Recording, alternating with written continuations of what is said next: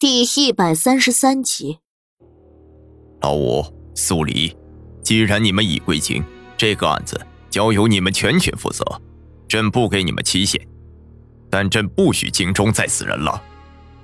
安帝一拍桌案，显然对这个凶手如此挑衅皇权的做法十分气怒。苏黎看了眼面色清冷的莫连锦，跟他一起应声道。父皇，儿臣请旨，与武帝一同查此案。太子莫连轩开口。原本，他是想利用这个案子，证明给父皇看，除了莫连锦与苏黎以外，他也可以。但这个案子太过诡谲，他不仅没有证明自己的能力，还让父皇大为恼火。他不甘心。安帝睨了眼莫连轩，朕给过你机会，是你未曾把握住。查案之事交给老五跟苏黎，朕放心。儿臣，朕乏了，你们都退下。安帝不耐的一指衣袖，下了驱逐令。莫连轩只能忍着，憋了一口气，率先退出御书房。然而，安帝又道：“老五留下。”苏黎看了眼莫连锦，大概猜到安帝是要问国师的事儿。我在外面等你。嗯，你别多想。莫连锦意有所指的回了一句。苏黎放心，得了他的承诺，他相信他不会把国师的事儿禀给安帝。离开御书房后。苏黎在外面等着，柳崇明跟在身边。莫连运直接离开。御书房内，安帝果然问到了国师：“可有他的线索？”莫连锦淡淡回道：“没有，无能。”安帝腾的一声，从龙椅上站了起来，随手拿了桌面上的摆件就扔。这么一个活生生的人。怎么就会消失了？你是不是还念着八年前的事儿，并未把朕的话放在心上？莫连锦眉头一蹙，他既已不是八年前的国师，八年前的事便与他无关。若真有他的线索，儿臣必定会将他带回来。安帝闻言，冷笑一声，黑眸狠厉的眯着。哼，你巴不得国师两个字从此消失？别当朕不知道。父皇如此猜忌，为何还要命儿臣寻他？你若不是其他人信不过，若不是其他人太无能，他怎么会把寻国师的事儿交给他去做？安帝被堵得无言以对。儿臣想起一事，应当比国师失踪之事更为紧迫。莫连锦抬眸，对上安帝吃人的视线。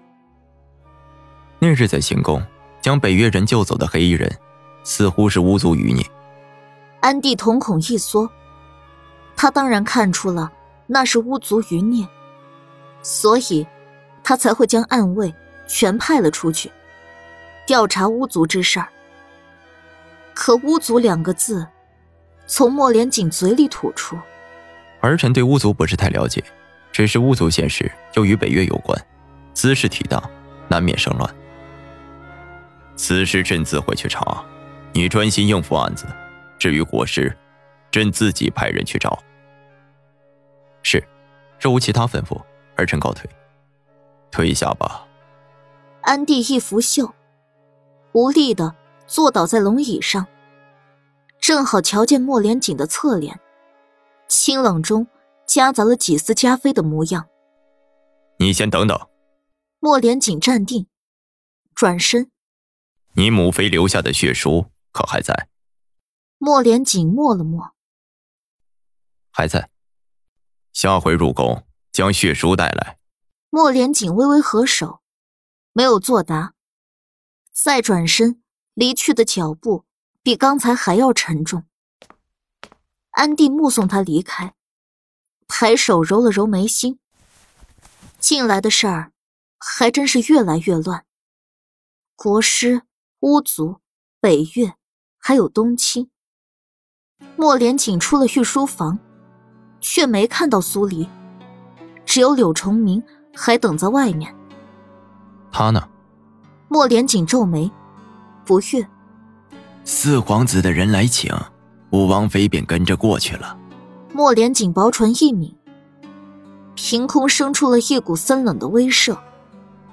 你先去宫门处等着，本王去找他。柳崇明赶紧应了声是。利索的转身离开。这五王爷的含义，丝毫不比皇帝少。站在他身边，随时都有可能被冻僵。莫连锦到达广渠的时候，苏黎替莫连觉施完一次针。药材寻得怎么样了？照你的状况来看，第一个疗程要比原定的时间早些实施才好。苏黎一边收拾针包，一边担心的开口。不过一段时间没见，莫连觉得膝盖以上也没了知觉，病情恶化的太过严重，不能再拖了。还差一位，已经有眉目了，待集齐了药材，再去叨扰你。莫连觉平静一笑，看了眼自己的腿，并没有太多伤心难过的情绪。苏黎闻言，松了口气。那就好，别说叨扰不叨扰的，我们是朋友。莫连觉心中的柔软被触动了一下，抬眸间，正好看到殿外的莫连锦。那丝异样的情绪，又被生生压了下去。五弟。苏黎回头，看到莫连锦背光而来。一张冷脸映在黑暗里，令人看不清他在想什么。但他周身的肃杀气场，却在告诉他，他不高兴。赶紧起身，走过去挽住他的胳膊，乖乖替他顺毛。你怎么过来了？我已经替四皇子施完针了，正准备回去等你呢，没想到你这么快就结束了。见他主动挽手，柔软的身体蹭在他胳膊上，他心底的暗火瞬间熄灭。柳思清在宫外等着，我们时间不多了。嗯。苏黎凝重的点点头，回头朝莫连觉看了一眼。你别忘了，药材齐了就来找我。好。莫连觉目送两人离开。福宝拿了张薄毯子过来，替他盖住双腿。主子，那件事已经办妥了。嗯。莫连觉收笑，淡淡的应了一声。福宝，你推我去晒晒太阳，忽的觉着有些凉。福宝没有作声，直接推着轮椅朝殿外走去。外面的太阳已经开始西沉，但尚有余晖。远处，苏黎还挽着莫连锦的手，两人的背影说不出的和谐美好。莫连觉静静的看着，蓦地，唇角又浮起了一贯的暖笑。苏黎跟莫连锦出了宫，与柳崇明一起去了义庄。义庄已经修缮好，这起案子死的三个人都停放在义庄里。苏黎到义庄的时候，脚步顿了顿。里面有几个官员在负责看守。总喜欢坐在院落里的宋来，没了。停尸房里没有烧苍柱皂角，虽然棺材板严丝合缝的盖着，但尸臭味还是蔓延了整个空间。苏黎把几样东西吩咐给官差。让他们速速去买过来，又让剩下的官差把棺材板都掀开，他要看看尸体。随着棺材板被掀开，一股浓重的尸臭味扑面而来。一掀完棺材板，几个官差就没命的跑出去大吐特吐。柳崇明脸色惨白，想忍着，没忍住，也跟着跑了出去。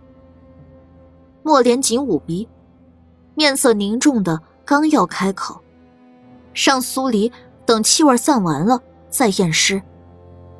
哪知，苏黎就跟个没事人似的，直接戴上手套，朝第一个死者走了过去。第一个死者是礼部的吴侍郎，因为天热，尸身已经高度腐烂，呈巨人观状态。颜面肿胀，眼球突出，舌尖伸出，难以辨认其生前的样子。苏黎皱了下眉，靠近过去，没有上手，只是看着。尸体的脖颈处有一道伤口，皮肉外翻，看深度，应该是一刀割断颈动脉。他又移步到了第二副棺材。里面躺着的孟少卿，还有生前的模样。苏黎不禁感叹：人世无常。一个多月前见他，他还意气风发。谁能想象，这么短的时间，他就成了一具冰凉的尸体？他致死的原因，跟吴侍郎不一样。他是被人勒死的，舌头大半截。都伸在外面，眼睛瞪圆，死不瞑目。苏黎还是没上手，因为他看出来，两具尸体被人里里外外动过。他再动，得到的结果也有可能是前人留下的。他走到最后一副棺材，里面躺着的孙尚书，死了三日，尸体保存的。还算完整，脸色发黑，有轻微的腐败迹象，面色狰狞，死前应该经过剧烈的挣扎。司琴大人，孙尚书的尸体没人动过吧？苏黎朝停尸房外问了一句。柳崇明一边吐着，一边回道：“没有，没有。”说完，继续大吐。苏黎耸耸肩，这才看了眼脸色不太好的莫连锦。如果你受不了，也可以出去外面等着。莫连锦脸色一黑：“你能受得了，我为什么受不了？”得，你要是想强撑，那就强撑着。苏黎没再多废话，微微轻身去看孙尚书的尸体。柳崇明说。他的致死原因是中毒，因为有重兵守着他，凶手没有像前两次那样亲自动手，而是下了毒。苏黎本来是想让官差把尸体抬到验尸台，但那几个官差还在吐，估计再让他们进来，就得直接晕了。索性就在棺材里，把孙尚书的腹腔打开。观察里面脏器的变化，他的肠子全部变黑，粘连在一起，其他脏器还算正常。断肠草。苏黎低喃一声，又划开呼吸道组织，果然都有明显的断肠草中毒症状。有所发现，莫连锦靠近几步，问了一句。苏黎微微点头。断肠草这种东西，山上都有长。靠着这条线索，怕是查不到什么。嗯。苏黎叹了口气，替孙尚书把刀口缝好后，脱下手套往外走。恰好刚才去买仓柱皂角的官差赶了回来。他看了眼买回来的东西，吩咐道。待里面的气味散开后，你们进去把这些东西点了，可以去味儿。再将棺材盖盖好。是。快吐得虚脱的柳崇明走了过来。王妃娘娘，眼下天要黑了，今日是不是到此为止了？他再不回去歇歇，不等凶手来犯，他就得先挂了。苏黎看了眼天色，是不早了。行，那今日先这样，明日我们再去孙尚书家走一趟。好。因为没到凶手下手的日期，所以柳崇明那儿，莫连锦只是派了几个人过去守着。两人回到武王府，绿柳、绿芜两个丫鬟立即跑上前要抱苏黎。苏黎示意他们止步，先别急着抱，去给我准备洗澡水，我刚碰过尸体。两个丫鬟的脚步僵住，想上前。又怕那股味儿，苏黎朝他们笑了笑：“你们的心意我知道，等我洗干净后再让你们抱。”是。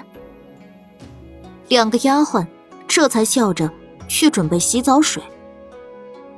莫连锦臭着脸，俯身在苏黎耳侧道：“你洗干净后，哪还轮得到他们抱？要抱也是我抱。”苏黎嗔了一句：“没个正形，这回京的路上，你吃味吃的还不够多吗？”洗完澡，换上新衣服，楚嬷嬷他们也把晚饭准备好了。